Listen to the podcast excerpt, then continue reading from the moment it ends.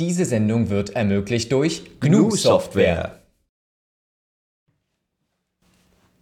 Diesmal bei GNU Funst. Wir zeigen euch die ESC-Alternative WeChat für den Desktop und Android. Schaltet ein und findet raus, welche Browser-Engine ihr in Zukunft verwenden könnt. Plus viel Bewegung in der Wayland-Entwicklung. Und so viel mehr den ganzen Monat hier bei GNU Funst.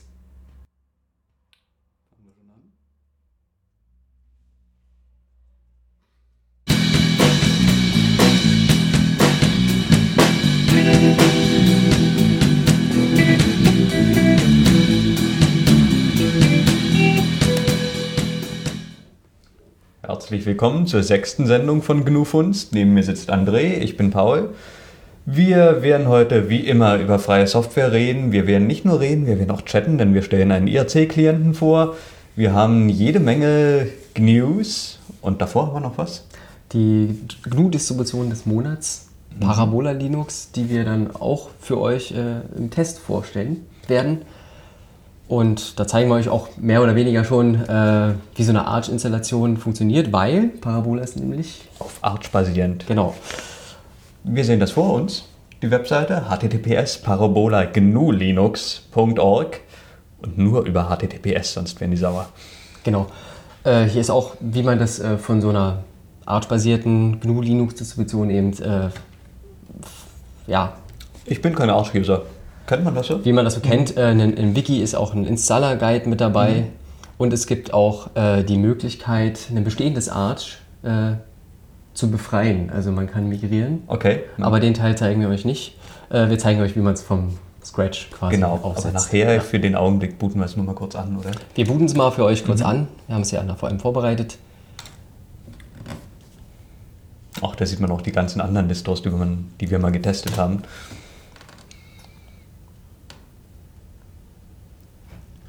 Jetzt sieht auch das. Okay, äh, okay, es sieht so schön grün aus und wir kommen auf eine Kommandozeile, wie man es wohl von Arch auch kennt beim Installer, nicht? Genau. Genau, und ähm, da lassen wir das erstmal stehen und machen nachher weiter. Genau. Heute sind wir bei der versprochenen IRC-Alternative. Und zwar im IRC-Client, auch Ncurses basiert. Mhm. Und zusätzlich zu diesem Programm auch eine passende Android-Version für WeChat, die eine Art Fernbedienung für WeChat ist. Ein Und- Client für euren Client. Genau. Wir fangen mal, wir fangen mal mit dem Desktop-Client an.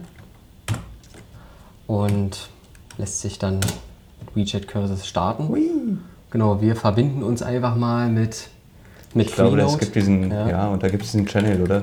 Ja, genau, da gibt es dann auch so einen Channel. Okay. Genau, da, da joinen wir jetzt einfach mal rein. Mhm. Möglicherweise kennt der eine oder andere den auch schon. GNU Funst Test Joined. GNU Funst. Genau, Soll man kann auch noch, sieht man auch gleich ein tolles Feature. Soll ich mal was schreiben? Schreib mal was rein. Man sieht hier auch gleich ein tolles Feature, die History. Wir waren nämlich vorher schon mal zu Testzwecken schon mal drin. Äh, die wird hier angezeigt. Ne? Also er merkt sich viel schon im Voraus. Im, im Vergleich zu IRC ist er schon ein bisschen anders. Genau. Genau, der Paul chattet ein bisschen mit, mit euch und äh, ich zeige Ja. euch mal noch ein anderes Feature. Und zwar äh, die Verbindung mit Android. Das sieht dann wie folgtermaßen aus. Äh, wir starten ein Relay mit Relay Add, WeChat und dann auf dem Port 9000. Dann, Okay. äh, das hat leider nicht funktioniert. Oh. Ja, Der existiert bereits. Das heißt, er hat sich auch das gemerkt. die, die Idee ist, dass ihr euren Desktop-Client ewig, ähm, ewig online lassen könnt und dann mit dem Handy irgendwie mal das Netzwerk wechseln könnt. Mal seid ihr im fremden WLAN, mal seid ihr irgendwie über UMTS online und so und ihr verliert halt nie den Channel auf dem Handy, sondern ihr seid immer zu eurem Client verbunden. Genau. Deshalb der Client für den Client. Wir haben das hier mal in unserem lokalen Netzwerk drin. Ich starte ihn jetzt auf dem, dem Handy. Mhm. Da steht ihr jetzt hier, äh, dass man Menütaste drückt, um sich zu verbinden. Ja. Und dann tut er das auch. Und er zeigt auch äh, in der Desktop-Variante an, dass er einen, ein, dass ein Client sich verbunden hat mit ihm auf Port 9000. Dann kann ich hier in den GNU Fans Channel auf dem Handy raufgehen und sehe auch auf dem Handy, was der Mhm. äh, Paul da so gerade schreibt. Und könnte natürlich jetzt auch noch zusätzlich was schreiben. Hm. Was soll ich denn schreiben? Paul mal was. Ich schreibe mal was.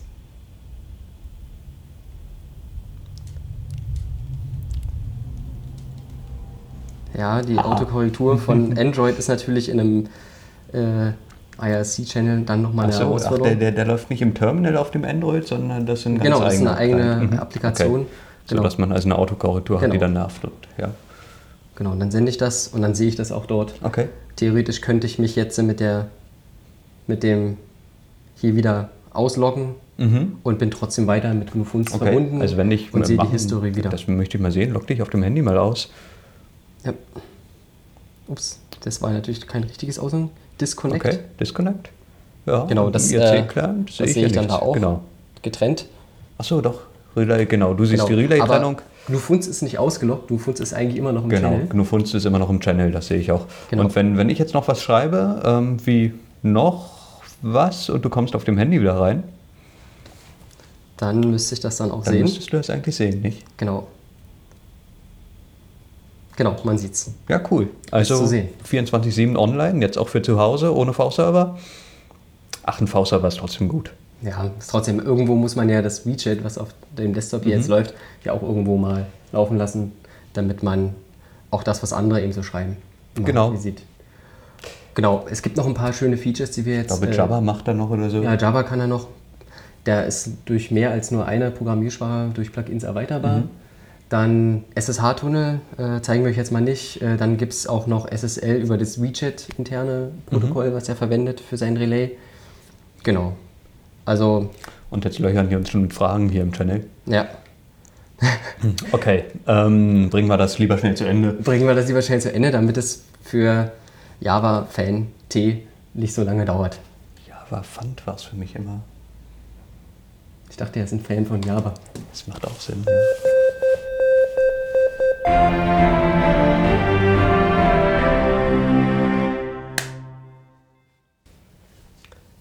Willkommen bei den News. Wir haben diesmal zu Beginn für euch Browser. Jeder benutzt Browser heutzutage äh, und die bei Mozilla entwickeln Browser und die entwickeln auch eine neue Engine. Und die heißt Servo Servo, ja. Ähm, mit Samsung zusammen. Genau, mit Samsung zusammen und ähm, ja. Ähm, also sie haben eine neue Programmiersprache dafür zunächst mal entwickelt und damit soll alles irgendwie toller und schöner und besser sein. Die heißt Rust. Und ähm, Die hat aber nicht schon Rost angesetzt, oder? nee, nee, die ist, die ist ganz, ganz neu. Damit wird Okay. alles schicker und besser. Und ähm, ja, da Samsung da was mit zu tun hat, äh, würde ich mal denken, dass wir die zuerst auf mobilen Geräten sehen. Aber die, das Vorgehen der Artikel liest sich hier schon so, ähm, als ob wir, als ob Mozilla vorhat, langfristig äh, Gecko durch Servo zu ersetzen. Schauen wir, was es wird. An der anderen Front, für die Leute, die eher so WebKit-basierte Browser benutzt haben, Bei Google Da- schmeißt man nicht alles um, aber die haben WebKit gefolgt. Vor einer Weile wohl schon. Und äh, jetzt erzählen sie uns endlich mal davon. Und auch Opera hat Interesse, diese Engine dann zu verwenden. Genau, einen Blink einzusetzen. Interessant, welche äh, Browser dann vielleicht auch noch umschwenken, weil es sind ja doch ganz schön viele, die WebKit benutzen. Äh, ja, äh, ja, das könnte echt eine ganze Menge Browser betreffen. Ähm, wobei sie, glaube ich, sagen, dass sie nicht damit rechnen, dass Apple aufspringt, aber ähm, es, es gibt ja noch andere. Äh, ja, was haben sie gesagt? Also, ähm, sie sagen, ihr Chromium unterscheidet sich jetzt doch architektonisch so ein bisschen von den meisten äh, WebKit-Browsern, also dadurch, dass sie halt dieses Konzept haben von sehr vielen parallelen Prozessen. Und ähm, dann liefern sie auch noch auf sehr vielen Plattformen aus und sie wollen halt den Bildprozess ein bisschen vereinfachen und sie meinen, durch Blink seien sie in der Lage, schon mal einen, einen Haufen überflüssigen äh, Code ähm, rauszunehmen aus, dieser, ähm, aus ihrer Browser-Engine und den Bildprozess immens zu vereinfachen. Ich stelle mir auch vor, dass sie dadurch ein bisschen mehr Kontrolle über das, was sie in ihrem Browser einsetzen wollen, gewinnen. Genau, sie, sie, sie möchten so ein bisschen weiter die Richtung lenken, in Mhm. der dieses Projekt dann geht. Äh, Das kann ich mir auch ganz gut vorstellen. Sieht man ja nicht zum ersten Mal in der Open Source Szene. Ja. Dann dazu ist es ja da, genau.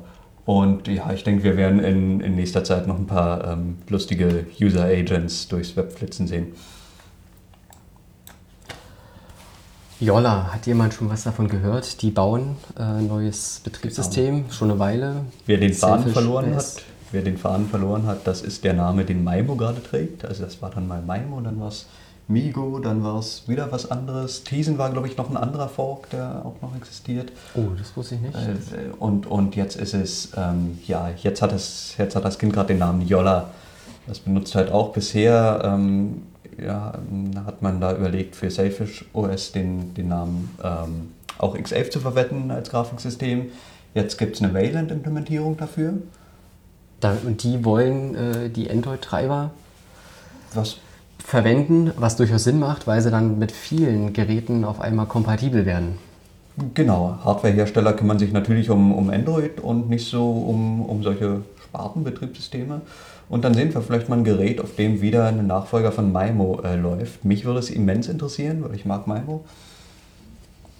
Ob die jemals auch ein eigenes Gerät vielleicht noch rausbringen, was vielleicht so geeky ist wie das N900, jetzt, äh, das wissen wir nicht. Aber Vielleicht braucht es auch noch ein paar Namenswechsel ja. oder so, bis mhm. das in Gang kommt. Aber äh, es, es, freut mich, dass da noch was gemacht wird, auf jeden Fall. Als nächstes geht es äh, mit einer anderen Ecke von Wayland weiter, genau. die vielleicht auf mobilen Systemen nicht so eine Relevanz hat. Netzwerk, Netzwerktransparenz in Wayland? Naja, schwer zu sagen. Ähm, ja, es gibt ja länger schon dieses RDP-Netzwerkprotokoll. Ähm, weniger latenzanfällig als X11, äh, hat aber nicht ganz so viele Features. Und ähm, der Westen Display Server, also dieser, dieser offizielle, dieser Kern, diese Kernimplementierung von, von Wayland, äh, die hat jetzt ein RDP-Backend, so dass man also tatsächlich mit einem entfernten, was ist das, Westen Wayland ähm, Display sozusagen äh, gegen den Server connecten kann, der die Software ausführt. Und das heißt, ich habe jetzt ähm, SYNCLA, so habe ich das verstanden, ob es dadurch jetzt möglich ist, zum Beispiel einzelne Fenster über die Netzwerkverbindung zu holen oder Prozesse zu detachen, reattachen. Dafür müsste man sich wahrscheinlich diesen Code, der da gemerged wurde, angucken. Genau, da müsste ja. man das dann separat reviewen. Das machen wir heute nicht. Aber ich finde es interessant, dass an der Stelle schon äh, einfach sehr schnelle, eine, eine, sehr schnelle Form von Netzwerktransparenz reinfließt. Und äh, SYN-Client zu haben, ist schon mal ein guter Anfang. Das sind aber nur 1000 Zeilen. Mhm. Eben. Also dafür, dass so viel möglich wird, ist es erstaunlich schlank. Weiter geht's mit Sachen, wo sich Linus wieder mal eingemischt hat. Das GPL Violations Projekt hat den Linux-Kern, äh, den Linux-Kernel ins Fahnenkreuz gefasst. Geht da um ein Modul, das heißt NWFPE äh, und das ist für Gleitkomma-Emulation verantwortlich. genau, und das braucht man auf ARM-Prozessoren, die keine eigene Gleitkomma-Einheit in Hardware haben. Da muss man halt, braucht man diese Gleitkomma-Emulation. Und dieses Modul ist unter einer BSD-ähnlichen Lizenz äh, genau. von dem Autor freigegeben worden. Mit einem Zusatz für Haftungsausschluss. Genau, die Frage ist, äh, was äh, schließt er da genau für eine Haftung aus? Jedenfalls ist es formal mit einem Abschnitt der GPL-V2 nicht kompatibel. Und dann hat die FSF gesagt, oder der, der Anwalt oder der, der sich da rechtlich denke, ziemlich gut auskennt, ja. äh, das ist nicht kompatibel. Und, und ähm, ich glaube, das ist was, was nur Juristen verstehen, weil offen gestanden, ich habe den Zusammenhang zwischen dem genannten Absatz der GPL und einer BSD-Lizenz, ähm, ich, ich habe nicht so ganz verstanden, warum das kollidieren soll. Ähm, ich bin insofern beruhigt, weil Linus hat das offenbar auch nicht so ganz verstanden und sagt, ähm, er glaubt das nicht, er lässt den Code erstmal drin im Kernel. Ja gut, er sagt selbstbewusst, äh, aus seiner Sicht ist das nicht genau. äh, keine Kollision und wenn es Brisanz hat, dann werden wir davon definitiv noch was hören. Wenn nicht, äh, dann, dann nicht. Wir haben noch äh, wieder mal einen neuen Desktop, der vielleicht kommen wird oder vielleicht auch nur äh, eine Abwandlung eines bestehenden, bekannten, sehr populären Desktops. Clyde, Clyde. ist gerade auf einer, ähm, auf einer Hack Week bei SUSE entstanden. Und es geht dabei, ähm, es, es, geht darum, den KDE-Desktop, ähm, eine, eine schlanke, äh, leichtgewichtige Version vom KDE-Desktop zu bauen. Und der Entwickler schiebt nochmal nach, dass er das ernst meint. Ähm, was er vor allem tut, ist, dass er KDE weiter modularisiert. Also ähm, äh, KDE ist ja schon hochmodular, aber es geht darum, bestimmte Softwareabhängigkeiten nochmal äh, rauszunehmen und zum Beispiel sich in die Lage zu versetzen, äh, KDE-Komponenten auch mal zu installieren, ohne auf Nepomuk und Akonadi angewiesen zu sein. Ähm, dazu kommt, dass er eine Idee hat, ganzen, den ganzen Startup-Prozess von KDE so ein bisschen mit Systemd zu verknüpfen.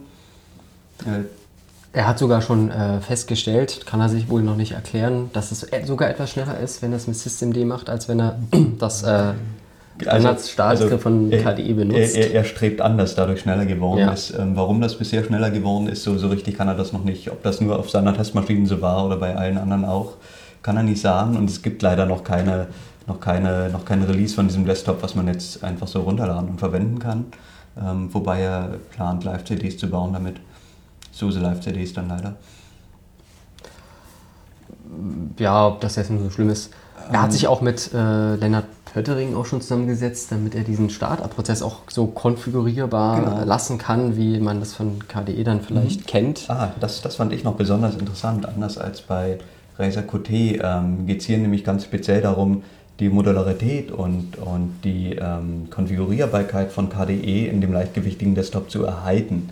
Und das fand ich besonders spannend und ähm, äh, also mich persönlich interessiert dieser Desktop schon sehr, weil ich eigentlich KDE-Software immer ganz gut zugeneigt bin. Insofern bin ich schon gespannt ähm, darauf, was da, was da noch rauskommen wird aus dem Projekt. Ich würde es ja auch definitiv mal anschauen, wenn das rauskommt, auch wenn ich äh, überzeugter GNOME-User bin. Also interessant. Dann kommen wir jetzt mal wieder zu unserer Distribution und lassen die Desktops hinter uns. Genau, die, die wir am Anfang mal gestartet haben. Mhm.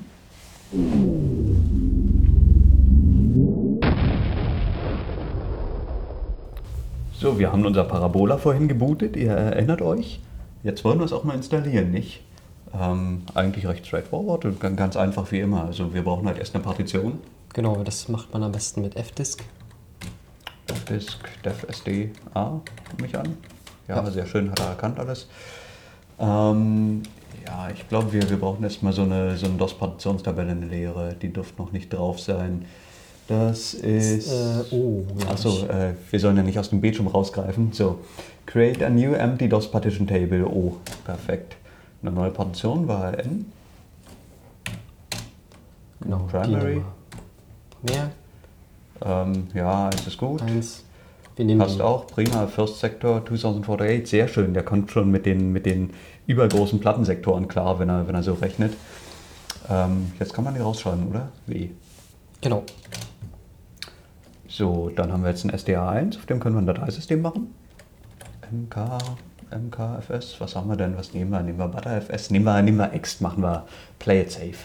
MKFS Ext4 oder so.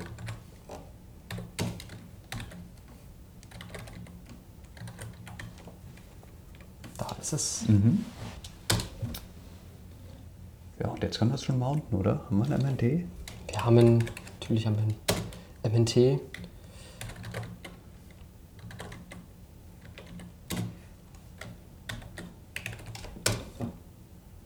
So. Mit einem Packstrap oder so? Genau, mit Packstrap kann man quasi das. Packstrap, da haben wir es. Ähm, slash, genau. slash MNT, also noch slash MNT. Und dann einfach äh, dahinter ein Base, also das, das Basissystem sozusagen nach slash MNT äh, rein installieren. Und ähm, ja, sieht gut aus, er lädt runter. Ähm, was denkst du, wie lange wird er so brauchen? Total Install Size 300, okay, 111 Megabyte. Machen wir was anderes in der Zeit? Ja, lass uns was anderes machen. Genau, wir haben da viele Terminals hier. Lass uns mal ein bisschen zocken. Äh, wie hieß das Spiel nochmal, was Rogue du spielen wolltest? R-O-G-U-E, ja, perfekt. Vorhin hat er es noch gehabt, oder? Target not found, Rogue. Ähm, müssen wir die Quellen noch hinzufügen irgendwo? Ah, perfekt. Genau, weil das die andere Instanz quasi äh, hat es zwar gemacht, aber. Mhm.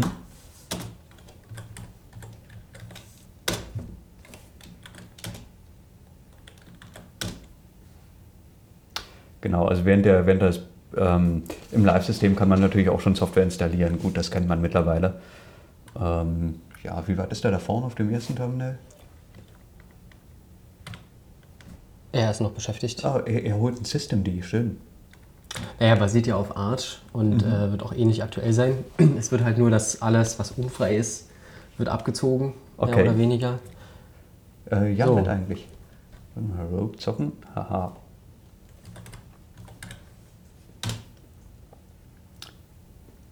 Nee. Vorhin hatten wir doch auch sowas. Äh, ach so, Upgrading Pac-Man. Ja, ich glaube, wir müssen es nochmal noch mal ziehen. Ja. Genau, das erste war in äh, Pac-Man und jetzt, Jetzt müsste, ist- jetzt ist Rogue ja. da. Genau, aber Hübsch. das kann ich nicht spielen hier. Ich äh, soll es spielen? Das ist okay, mir das, zu ist krasses zu, Spiel. ist zu krass. Ist auch total, ähm, ich weiß nicht, total viel Gewalt hier drin. Also, ähm, wer es noch nicht erkannt hat, wir haben, wir haben einen, äh, wir spielen das Ad.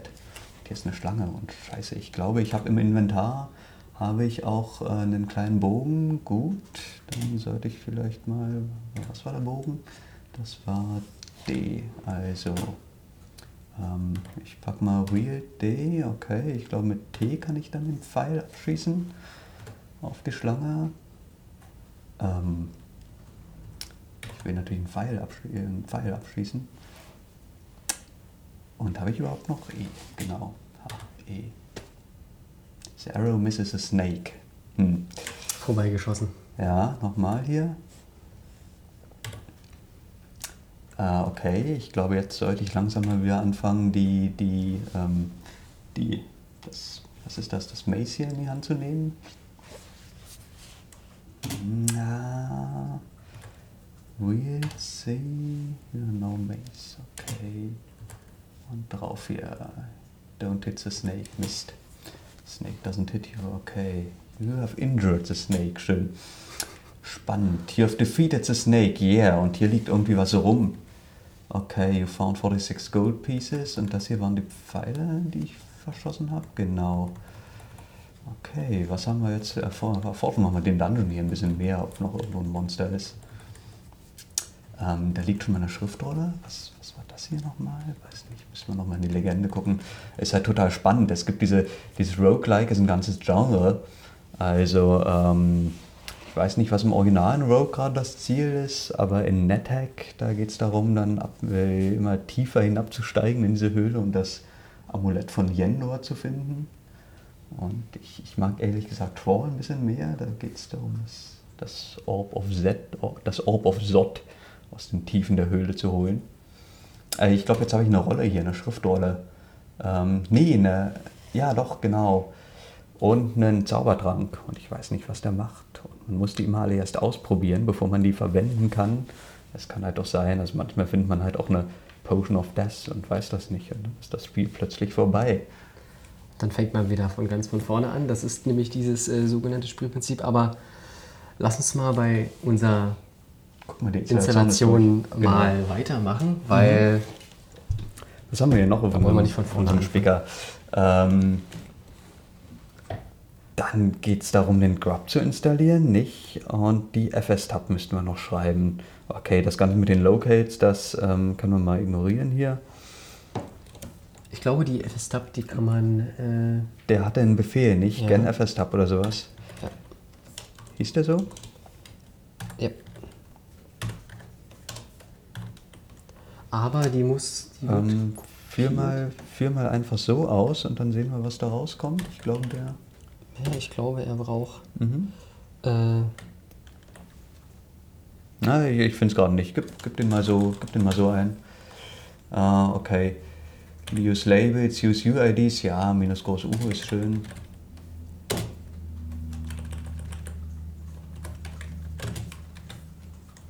Und dann muss man ihm auch noch sagen, Na, dann, dann, das macht man über eine Shell-Umleitung, genau. Das Ganze packen wir jetzt nach ähm, MMT, etc, FS-Hub.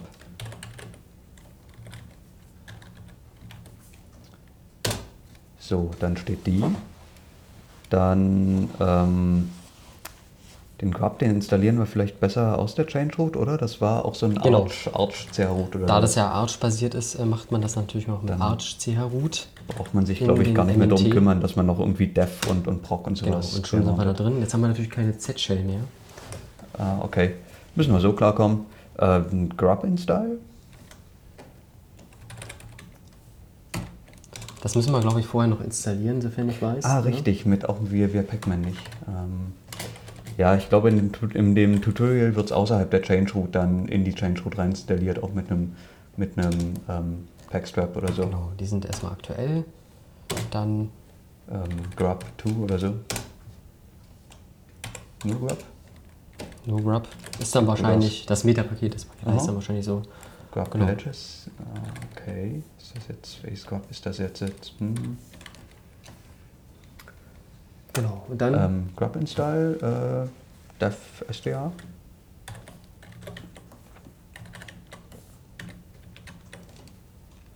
SDA 1, nehme ich Die an. SDA. Mhm. Schön. Ähm, Eigentlich müsste man es doch jetzt schon booten können, oder? Nee, jetzt müsstest du irgendwie noch eine Grub-Config schreiben. Das war das Grub Legacy Paket. Und, ah, Grub-BIOS ist das Grub 2 Paket. Hier ist es. Installier mal Grub, Ja. Grub BIOS. Genau, das geht dann wieder Mhm. über Packstrap.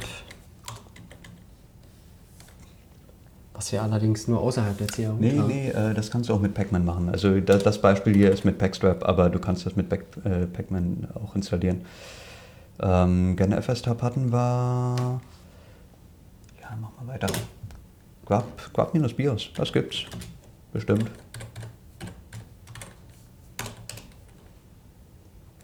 Ähm, genau, Remove Grub Legacy, genau, das wollten wir ja.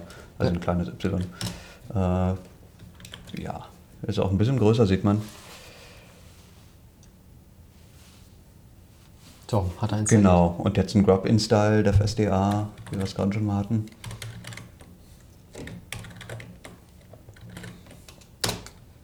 Und das Schöne ist, dass der automatisch die Config bauen kann, also Grub mk-config ähm, minus O und dann Ja. auf die Grub CFG.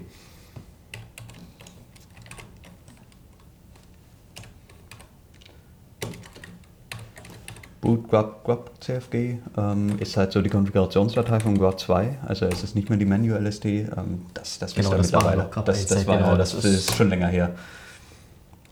Ähm, ja, schön, Linux Libre IMG, sehr schönen Dateinamen. Ähm, jetzt sollte man noch ein Root-Passwort setzen, oder? Bevor. Genau, das sollten wir machen, sonst äh, haben wir ein Problem beim Einloggen, Ja. wenn wir es neu starten. Genau. Äh, Ja, ja, das muss ja nicht lange halten. ähm, werfen, wir, äh, werfen wir vorsichtshalber nochmal einen Blick in die FS-Tab, wie die jetzt aussieht. ja, lass uns das mal tun. Mhm. Ähm, ob hier ein VI drauf ist? Ah, das reicht ja auch mit dem Less, Genau. Falls eins drauf ist. Ähm, nach slash ext4. Sieht gut aus. Cool. Probieren wir mal zu rebooten. So. Ähm, gut, dann vielleicht einmal raus da und dann erst noch einen sauberen Unmount machen oder so. Genau, das müssen wir sowieso Ja. machen. Ähm, umount slash mnt. Vielleicht, wenn du gerade nicht drin bist in dem Ordner. Äh, weil jetzt dann natürlich noch Ja. busy, weil dein Shell ist ja noch drin. Ja. Schön. Und jetzt Reboot. Spannend. Das war auf jeden Fall eine sehr schnelle Linux-Installation. Es ist auch nur ein Basissystem, muss man fairerweise dazu sagen. Ähm, äh, das ist noch die CD, oder? Genau, das glaube ich nämlich auch. Genau, das ist noch Boot Existing OS, da hast du es doch. Ah. Einfach durchbooten. Da Cool, da ist ein Grub. Den haben wir gerade installiert. Und auch in unseren Farben. Schön. Wie schnell?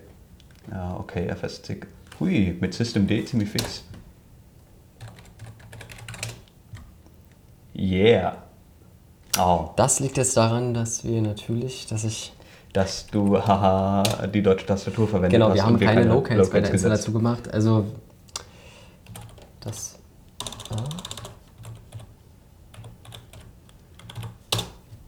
Ja. So, jetzt lass mal weiter ähm, äh, Rogue zocken hier, installier nochmal. Also müssen wir jetzt natürlich nochmal Genau, machen. ihr, So. ihr könnt was anderes machen und, und wir, wir machen jetzt hier. Aber loadkeys.de, ne? Dann ist Rogue ja noch schwieriger. Ja, für dich, weil du nur die englischen Tastenkürzel kennst. Ja, aber guck mal, die Tastaturbelegungen sind total logisch. H, J, K, K, L, wie in VI und dann hast du nämlich mit Z und mit Y und U möchtest du den nämlich bewegen. Und wenn Y da unten äh, links ist, dann, dann ist das, dann macht das gar keinen Sinn mehr. Erhöhter Schwierigkeitsgrad nenne ich das. Ja. Also, Ich glaube, das ist jetzt der Punkt, wo Erik schon ausgefadet hat, oder? genau, das glaube ich auch. Wir spielen dann mal.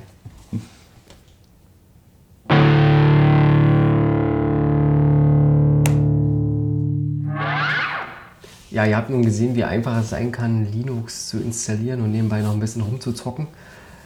Aber Paul hat auch eine Frage für euch. Wieder mal. Oh ja, ja, diesmal wieder was Technisches. Ähm, wie macht ihr das mit so Group Shares? Also ihr habt verschiedene Benutzer in einem Unix-System, die sind alle in einer Gruppe und die sollen jetzt einen Shared-Ordner haben, den sie gemeinsam nutzen können. Also da kann ein Benutzer Dateien reinschmeißen, jemand anders kann Dateien da draus lesen, selber was reinlegen.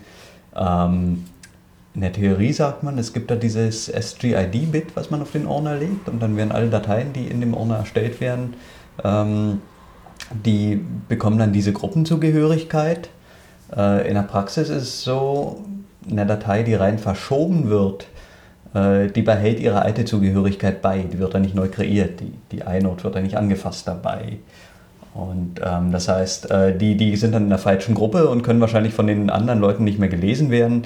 Ähm, dann gibt es diesen Workaround, dass man noch ein iNotify auf dem Directory laufen lässt und ähm, guckt, wann eine Datei rein verschoben wird, um darauf die Rechte zu setzen. Das Problem ist, wenn dann eine Datei innerhalb des Verzeichnisses verschoben wird, dann, dann löst das halt auch ein iNotify aus und ähm, ah, dann gibt es Sysadmins, die haben es im Prinzip aufgegeben und lassen alle Viertelstunde einen Cronjob laufen, der allen Dateien da drin Berechtigungen zuweist, aber das ist auch doof. Und dann gibt es andere Sysadmins und haben es aufgegeben und haben einen lokalen FTP laufen, der dieses Directory ausliefert, sodass letzten Endes alles unter einen echten User abgelegt wird. Also Group Shares unter, unter Unix, unter Linux, POSIX-Systeme mh, hatte ich bisher noch nicht richtig in, in schön gesehen. Äh, und ich frage mich, wie löst ihr das Problem? Ähm, schreibt mal in unseren Reddit, in unsere Kommentarsektion an unsere E-Mail-Adresse, mich interessiert es wirklich. Genau, die E-Mail-Adresse ist post.gnufunds.de. Wenn ihr der Sys-Admin seid, der das weiß, Mhm. dann immer her damit. Wir haben da immer noch so ein, so Genau, und wir haben noch einen offenen Contest laufen äh, bezüglich Valence-Screenshots. Wir Ja, haben wir noch nicht messen- so richtig gefunden, was wir oben drauflegen wir, wir können, um messen es zu daran. Ja. ja, wir messen daran ja, wann Wayland wirklich funktioniert, nicht? Also wenn, wenn ihr uns den ersten Screenshot sendet, Dann wissen wir, es ist äh, bei den, sagen wir mal, bei den Linux-Usern, die äh, ja, schon die ausschließlich so, Linux so benutzen. unheimlich professionell sind, dass Ja. sie uns, unserem, unserem Ja. ähm, Podcast folgen. Äh, also wir, wir haben bisher, was ist bisher drin im Pod? Wir haben eine OpenSUSE-CD Mit unseren Unterschriften. mit unseren Unterschriften und wir haben den äh, Gentoo-Button. Wir haben einen Gentoo-Button. Und ich habe heute in meiner Wohnung echt gesucht und nichts gefunden. Deswegen dachte ich, wir geben euch ein bisschen Merchandise. Genau, wir werden Poster haben. Die sind noch nicht, die sind noch nicht gedruckt, aber ihr könnt das aller, allererste Poster, was aus dem Druck kommt, könnt Äh, ihr haben. Nicht den ersten Fehldruck, sondern der erste funktionierende Genau, Druck. den ersten funktionierenden. Wenn ihr uns einen Wayland-Screenshot schickt, auf dem man Wayland-Features erkennen kann, Genau. Und wenn ihr das bis zum Berliner Linux-Tag schafft, dann können wir euch das, das, sogar persönlich geben. im Berliner. Linux-Tag persönlich übergeben oder per Post schicken, das kriegen wir schon hin. Also ein SUSE-CD, ein Gentoo-Button, ähm, Und ein Gnufunds-Poster. Genau, und unsere Unterschriften äh, sind im Pod und wir möchten Valence-Screenshots aus dem echten Leben sehen von einem produktiven System. Ich bin gespannt. Schaltet wieder ein beim nächsten Mal. Euer Paul und euer André.